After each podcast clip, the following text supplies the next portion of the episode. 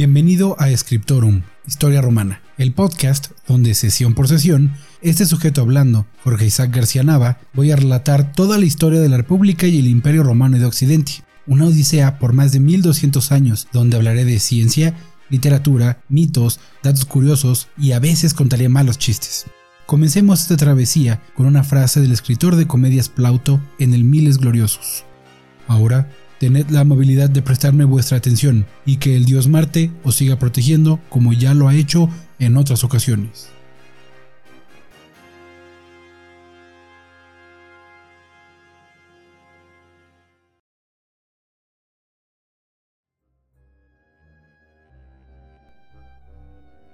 Sesión 3. Año 1 Ab Urbe Condita. Las últimas dos sesiones repasamos la Eneida, e incluso hicimos algunas notas de importancia, como los primeros conflictos entre los ancestros de los romanos contra los latinos, los rútulos y especialmente los etruscos, además de la importancia para con el imperio y la familia de Augusto. Esta ocasión vamos a cambiar de fuentes, ya que les hablaré de una de las obras no poéticas más citadas de la historia de Roma, y no es otro que Tito Livio en su magna obra Historia de Roma desde su fundación. Él comienza donde lo he hecho yo, por el desembarco de los troyanos en Italia, pero desde el inicio nos da dos versiones de la historia, contra Leoneida, que solo muestra una. Una primera, donde los aborígenes combaten a los troyanos, pero son derrotados, muriendo el rey latino. Una segunda versión, donde sí ocurre la alianza con el rey latino que menciona Virgilio. Sea como fuere, podemos ver una diferencia en los relatos, ya que en Livio los troyanos y latinos fundan una ciudad llamada Lavinia, en honor de la nueva esposa de Eneas, y tuvieron un hijo de nombre Ascanio. Ascanio ya no es en este relato el hijo mayor que viaja desde Troya, sino que nace en la nueva tierra. La expansión de los troyanos y aborígenes, por decirlo de una forma, los enfrenta con los rútulos, y aunque el conflicto es ganado por los troyanos y sus aliados latinos, en el conflicto muere el rey de los latinos. Eneas, ni lento ni perezoso, funde a ambos pueblos bajo una sola bandera y los llama latinos, con él mismo la cabeza, claro. La derrota lleva a los rútulos a una alianza con Mecenio y los etruscos. Les dije que serían importantes. Los rútulos y etruscos presentaron batalla a los nuevos latinos y fueron derrotados, pero Eneas perdió la vida en esta batalla. Su hijo, solo un menor, no podía gobernar, así que Lavinia, su esposa, tomó el poder y gobernó sabiamente, tanto que su ciudad prosperó a, tal tamaño que planearon construir una colonia. Un hijo de Eneas, y no es claro cuál, pero Livio dice que podía ser Julo, de donde viene la familia Julia de Julio César. Bueno, este Julo viajó con Eneas desde Troya y es quien funda esta colonia es clave para el nacimiento de Roma y lleva por nombre Alba Longa, sentando así las fronteras entre latinos y etruscos en el río Tíber. Pasaron los años y con ellos los reyes de Alba Longa. Uno murió ahogado, otro golpeado por un rayo, ya sabes, lo normal. Pero todos llevaban por sobrenombre Silvio, en honor al nieto de Eneas. Llegamos a un rey de nombre Proca, quien tuvo dos hijos, Numitor y Amulio el trono pasó por legado paterno a Numitor, el mayor, pero apenas se estaba poniendo cómodo en el trono cuando llegó un golpe de estado por su hermano menor y Amulio se hizo con el poder, haciendo escapar a su hermano, asegurando su control sobre el trono, asesinando a sus sobrinos y convirtiendo a su única sobrina, una joven de nombre Rea Silva, en virgen vestal. En papel era un gran honor, pero en realidad se aseguraba así no tener competencia. Pero Amulio no contó con los dioses, y así es como su sobrinita llegó ante él visiblemente embarazada, y relató el día que Marte, Ares para los griegos, dios de la guerra, la había forzado y de él era su prole. Al rey golpista poco le importó, y ordenó que su sobrina fuera encerrada en prisión, y que sus bebés fueran arrojados al río Tíber.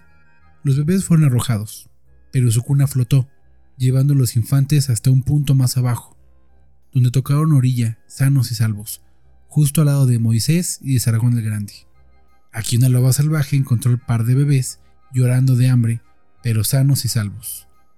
Famosamente, esta loba amamantó al par de bebés e incluso los limpió con su lengua hasta que fueron encontrados por un mayoral, un pastor de reses, de nombre Faustulo. Este hombre hizo lo correcto y se quedó con los niños, llevándolos a casa con su esposa, y les llamó Rómulo y Remo. Tenemos que notar que Livio mismo nos dice que una teoría secundaria a este famoso mito es que la esposa del pastor era una prostituta a la que los demás pastores le llamaban la loba, y de ahí el mito del animal salvaje. Sea como fuere, los niños crecieron grandes y fuertes, y se volvieron excelentes cazadores, no solo de animales, sino también de bandidos. Durante la Lupercalia, un festival religioso durante el cual los jóvenes corrían desnudos y borrachos en honor al dios Inus, Pan para los griegos, los hermanos fueron emboscados por los bandidos y tomaron preso a Remo. Lo llevaron ante su abuelo, Numitor, aunque no sabían que era tal, y cuando él lo vio, inmediatamente hizo cálculos y se dio cuenta de su identidad. Al mismo tiempo, el pastor le contó a Rómulo cómo los había encontrado. Así es que después de una reunión con llantos y abrazos, se dispusieron a recuperar el trono de manos de Amulio, el usurpador. Planearon un ataque por la noche y consiguieron su objetivo. Su tío abuelo estaba muerto y su abuelo podía retomar el trono. Con el apoyo de Numitor, los dos hermanos partieron para cumplir su destino, fundar su propia ciudad. Según Livio, la ciudad se fundó en el lugar donde el par fue abandonado, y, usando la población que deseó seguirlos tanto de Alba Longa y de otros pueblos latinos, a los cuales se les unieron los pastores con los que habían crecido, su población era enorme, mayor que las demás ciudades latinas. Pero antes habría que decidir dos cosas importantes. ¿Quién tendría el honor de poner el nombre a la ciudad? ¿Y quién sería su primer rey? Para decidirlo, voltearon a la democracia guiada por la educación y conceptos claros y precisos. Claro que no, esto es la antigüedad. Cada uno eligió una colina, y decidieron esperar un signo de los dioses. Rómulo subió al Palatino y Remo al Aventino. Pronto, seis buitres llegaron a la colina de Remo. Cuando le iba a dar aviso a su hermano, doce buitres llegaron a la de Rómulo. Una pelea comenzó entre ambos bandos, defendiendo unos el número de aves, otros el orden de aterrizaje. Pero como sea, al finalizar la trifulca, Remo yacía muerto. Otra versión es que Remo, burlonamente, saltó sobre las murallas que su hermano estaba levantando, y Rómulo lo asesinó, diciendo, Así será de ahora en adelante, con cada uno que salte por encima de mis muros. Así, siendo el 21 de abril de 753 antes de la era común, se fundó la ciudad de Roma, la ciudad eterna, con Rómulo como único gobernante, y de él tomó el nombre. Hagamos aquí una pausa en el relato y tomemos un descanso para pensar un poco. Livio nos hace un gran favor al presentarnos mitos y también versiones alternas a ellos, pero analizarlos depende de nosotros. La obra del doctor Gonzalo Bravo Castañeda, doctor en Historia por la Universidad de Salamanca, titulada Historia de la Roma Antigua, nos da una interpretación más moderna de las historias, pero también una advertencia. No nos dejemos engañar por estos mitos, hermosos, pero falsos, y usemos nuestras herramientas modernas para analizar la información que nos dan las fuentes. Roma no fue fundada en realidad por un Rómulo que posiblemente jamás existió, sino por un grupo de personas con necesidades reales como defensa, economía, supervivencia, entre otras. Los más antiguos registros arqueológicos urbanos encontrados en la zona de la ciudad de Roma datan del 575 antes de la era común, 200 años más tarde de lo que Livio nos dice. Pero entonces, ¿qué pasó? ¿Por qué es tan grande la diferencia? Bueno, en realidad no sabemos, pero las principales corrientes modernas indican que Rómulo y Remo son personajes falsos creados para explicar la fundación de una ciudad que en realidad y muy seguramente fue creada por la unión de varias tribus locales, a veces llamadas Liga del Septimontium, y que en teoría venían de las siete colinas. Esas tribus eran Germal, Palatino, Velia de origen latino, Oppius, Crispius, Fagutal y Caelius, de origen sabino, y a las que luego se uniría la Quirinal, también Sabina. Pero entonces no son siete, sino ocho. Entonces, ¿por qué le decimos la ciudad de las siete colinas?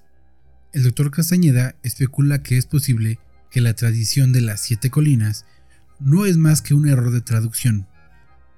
Viene de Saeptus o Septi, que significa estaca, y no de Septem, que es siete, lo que haría de estas ocho tribus conformaran el gen, la semilla de Roma. La unión entre ellas no fue sencilla ni rápida. La evidencia indica que comenzó desde 900 antes de la era común, o sea, 150 años antes de lo que considera Livio, y fue probablemente la amenaza de los etruscos del norte de Italia lo que los obligó a dejar sus hogares ancestrales en las colinas y unirse en el valle. Así Roma nace de la unión de varios pueblos que tenían a un enemigo en común, y tomó cerca de 300 años. Toma eso, Livio. Se han podido encontrar al menos dos influencias que convergen en la ciudad. Del norte, la villanodiana, de tradición agrícola y metalúrgica que practican la cremación de restos humanos, y la apenínica, del sur, pastores de profesión y que entierran a sus muertos, creando una cultura mixta y una flexibilidad cultural que será muy romana. Otro dato mencionado por Livio es la ubicación de la ciudad, que fue el lugar donde abandonaron los gemelos, posiblemente un lugar donde se podía accesar al Tíber.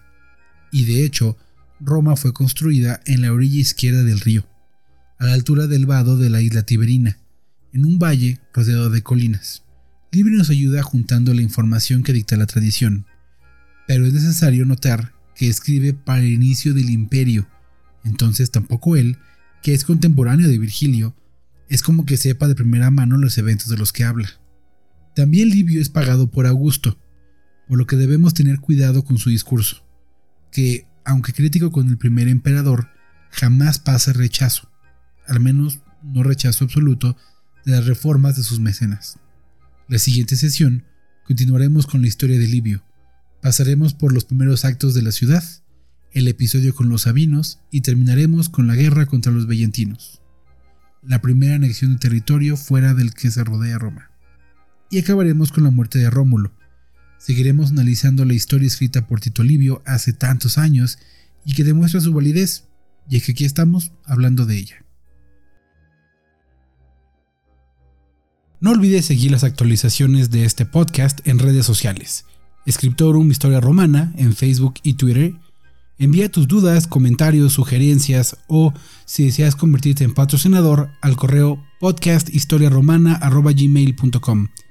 Si no es mucho pedir, también puedes ayudar a este proyecto en Patreon en patreon.com diagonal historia romana, donde puedes suscribirte con una cuota mensual para ayudar a crear estos episodios y de paso obtener algunos beneficios. Te deseo una buena semana. Nos escuchamos la siguiente sesión en tu podcast Scriptorum Historia Romana y cerremos con otra cita del genial Plauto en anfitrión. Ahora, distinguido público, un fuerte aplauso en honor y atención al soberano Júpiter.